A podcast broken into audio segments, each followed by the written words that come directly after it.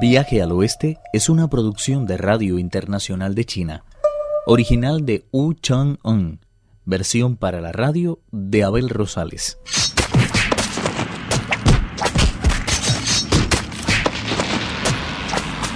El monstruo que había usurpado el trono del reino del gallo negro se enfrenta con el rey de los monos.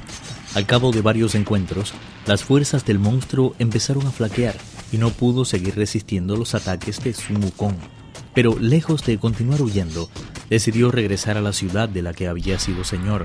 Se metió entre las apretadas filas de funcionarios reales que se hallaban de pie ante las escalinatas de jade blanco y tras sacudir ligeramente el cuerpo, se convirtió en la imagen exacta del monje Tang. Era tan idéntico que nadie sabía cuál era el auténtico. Para colmo de confusiones, los dos se colocaron en el mismo sitio. El gran sabio trató de descargar su barra sobre el impostor, pero se dijo Se acabó con el monstruo. Todo el mundo alabará mi hazaña. Pero si me equivoco y doy muerte al maestro, mi mérito se transformará en una imborrable vergüenza. El peregrino recitó un conjuro e hizo una serie de gestos mágicos con las manos. Al instante acudieron a su llamada los seis dioses de las tinieblas y los seis dioses de la luz, los guardianes de los cinco puntos cardinales, los cuatro centinelas, los dieciocho protectores de la fe, el espíritu local y el dios de aquella región montañosa. Estoy tratando de dar muerte a un monstruo, pero se ha convertido en la copia exacta de mi maestro, y no puedo distinguirlos. Les agradecería que hicieran avanzar a mi maestro unos cuantos pasos para que cuanto antes pueda dar su merecido al impostor. El monstruo era un consumado maestro en el arte de la magia y no tuvo la menor dificultad en escuchar lo que decía. No había acabado de hablar con los dioses cuando él se adelantó en dirección al salón de los carrillones de oro. El peregrino levantó la barra de hierro por encima de su cabeza y la dejó caer con inusitada fuerza sobre la del desprevenido monje Tang. Si no llega a ser por los dioses que él mismo había mandado a llamar, el golpe le hubiera reducido a picadillo. Fue una suerte, por tanto, que entre todos ellos lograran contrarrestar el poder destructor de la barra. La situación continuó tan confusa como al principio. El peregrino no sabía qué camino tomar. Pachie dijo, Yo tengo la solución, pero como siempre sueles hacer, no me has preguntado mi opinión. Ahora todo depende de si estás o no dispuesto a aguantar un pequeño dolor de cabeza. Si lo estás, pide al maestro que recite ese conjuro que tú y yo sabemos, y el Punzo Sha y yo nos encargamos de desenmascarar al impostor. El que no recite el conjuro será el monstruo. ¿Qué te parece la idea? Excelente. He de reconocer que no te falta astucia. Ese conjuro solo lo conocen tres personas. El Buda que lo ideó, la Bodhisattva Kuan Yin que se lo transmitió al maestro, y Tripitaka, que era su único destinatario. Adelante, maestro, no tengas miedo. Estoy dispuesto por vos a soportar todo el dolor que sea preciso. Aunque a regañadientes el monje Tang empezó. El monstruo, por su parte, no tuvo más remedio que recurrir a la farsa, mascullando palabras que querían decir en realidad nada. Pero el engaño no pasó desapercibido para Pachí, que dijo enseguida: Este que está murmurando tonterías es el monstruo. Sin encomendarse a nadie, levantó el tridente y lo dejó caer con todas sus fuerzas sobre el monstruo, que se elevó de inmediato hacia lo alto y trató de huir, escondiéndose por entre las nubes. Pachí no perdió el tiempo, dando un sonoro grito, se encaramó en una nube e inició la persecución.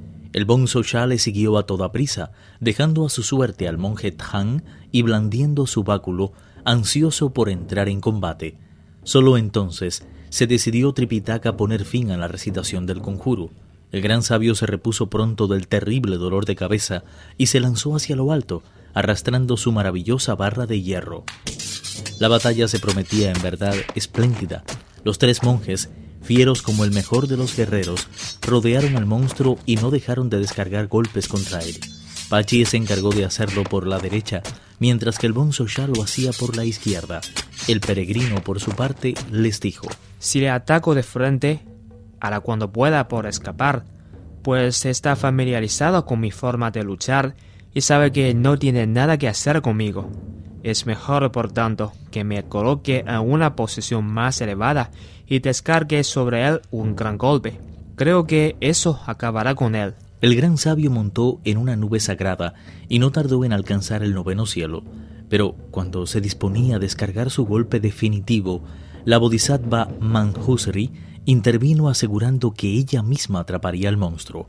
Sacó de las mangas un espejo para reflejar monstruos y lo dirigió hacia la bestia. Al punto se vio en él la forma que le era habitual. El peregrino ordenó a Pachi y Alfonso Cha que fueran a presentar sus respetos a la bodhisattva y a echar una mirada a lo que reflejaba el espejo. Su apariencia no podía ser en efecto más feroz. Era el león de la mismísima bodhisattva Manjusri. ¿Con qué es su león? ¿Puede decirme cuánto se le escapó y vino a refugiarse a este lugar? Me figuro que lo atrapará ahora mismo. No se escapó. Si se encuentra aquí es por expreso deseo de Buda. Quiere decir que se hizo monstruo y arrebató un reino a su legítimo señor por orden del mismo Buda. Debería habérseme informado de esa situación. Así nos habríamos librado todos de las pruebas que hemos tenido que pasar aquí ninguna razón aparente. Se ve que desconoces la mitad de la historia. El señor del reino de Gallo Negro era una persona virtuosa, dedicada de lleno al cultivo de las buenas obras y al cuidado de los monjes. Su corazón era tan sincero que Buda me encargó que le llevara al oeste para que le fuera concedido el cuerpo de oro de un arhat. Por supuesto, no me aparecí ante él tal como soy, sino bajo la forma de un monje vulgar y corriente que se hallaba en la necesidad de llevarse algo a la boca. Intercambié con él unas palabras un tanto arrogantes y eso le confundió. Incapaz de reconocer en mí a una persona entregada a la práctica del bien, me cargó de cadenas y me arrojó a uno de sus fosos. Allí estuve tres días y tres noches, hasta que finalmente los seis dioses de las tinieblas acudieron en mi ayuda y me volvieron a llevar al oeste. Informado de su inesperada conducta, Dathagata hizo venir aquí a esta bestia con la orden de arrojarle al interior de un pozo, donde había de pasar tres años, tantos como días me tuvo a mí encerrada en la lobreguez de sus fosos. Así se ve que nada de cuanto sucede escapa a la predestinación, ni siquiera un sorbo o un leve mordisco. Por eso precisamente hemos tenido que esperar tu llegada, brindándote al mismo tiempo la oportunidad de aumentar tus, ya de por sí, abundantes méritos. Todo eso está muy bien, pero no parece muy justo que por esa situación haya salido perjudicada tanta gente como la que se ha visto obligada a satisfacer los deseos de esta bestia. Te aseguro que no ha hecho daño a nadie. En estos tres años que ha ocupado el trono, los vientos han sido favorables, las lluvias han caído en el momento más oportuno y la prosperidad se ha extendido por todo el reino. ¿Puedes facilitarme el nombre de alguien al que haya dañado? De momento no, pero no podemos tampoco olvidar que ese monstruo se ha acostado con todas las damas que moran en los tres palacios. ¿No te parece que exageras un poco? Por si acaso no lo sabías, ese león está castrado. Está bien, puede llevárselo, pero tengas claro alguna cosa. Si le perdono la vida, es porque usted me lo ha pedido. Agradecida, la bodhisattva recitó un conjuro. El monstruo recobró entonces la forma que le era habitual, y la bodhisattva colocó sobre su lomo el trono de flor de loto. En cuanto el león sintió su peso, se elevó por los aires y los peregrinos no volvieron a verle más.